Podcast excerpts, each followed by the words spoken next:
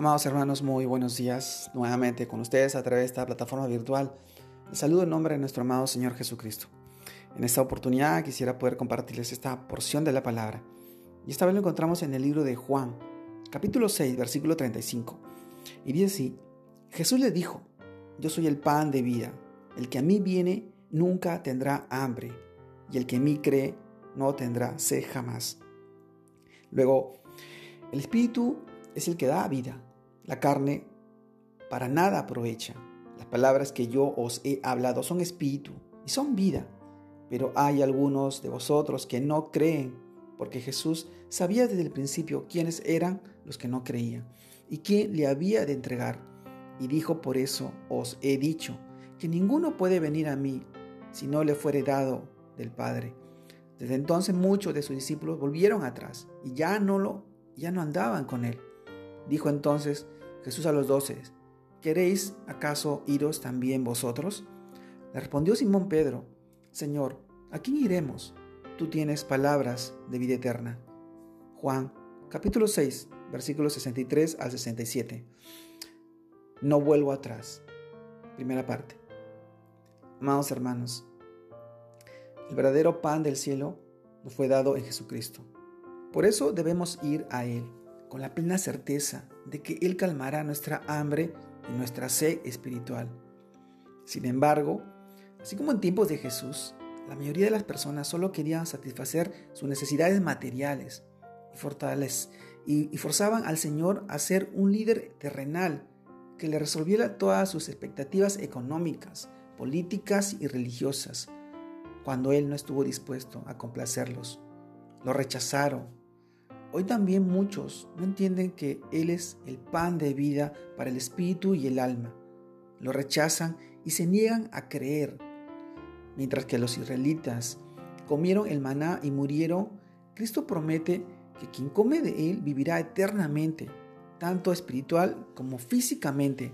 Cristo es el que da vida y restaura nuestra relación con Dios.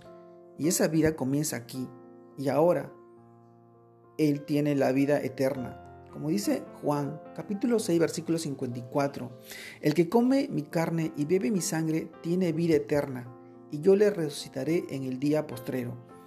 Este lenguaje le resultó a muchos muy difícil de entender, porque tenía un sentido espiritual que aludía a su muerte en la cruz, y no había otro modo de lograr la salvación para los hombres, si no era dando su vida por ellos. Entonces, amados hermanos, comer y beber sirve para enfatizar el grado de intimidad que tenemos con el Señor. Habla de nuestra relación personal con Él. En nuestra vida diaria, cuando comemos o bebemos algo, es no solo, es no solo aporta energía y vida a nuestro organismo, sino que forma parte inseparable de nosotros mismos. Y de la misma manera, cuando creemos en Cristo, somos unidos con Él en una comunión vital y existencial de la misma manera que Él está unido al Padre Celestial. Amados hermanos, al oír el Evangelio se repite nuevamente la pregunta de Jesús. ¿Queréis acaso iros también vosotros? ¿Será que como Pedro podemos contestarle, ¿a quién iremos? Tú tienes palabra de vida eterna. Amados hermanos, no vuelvo atrás.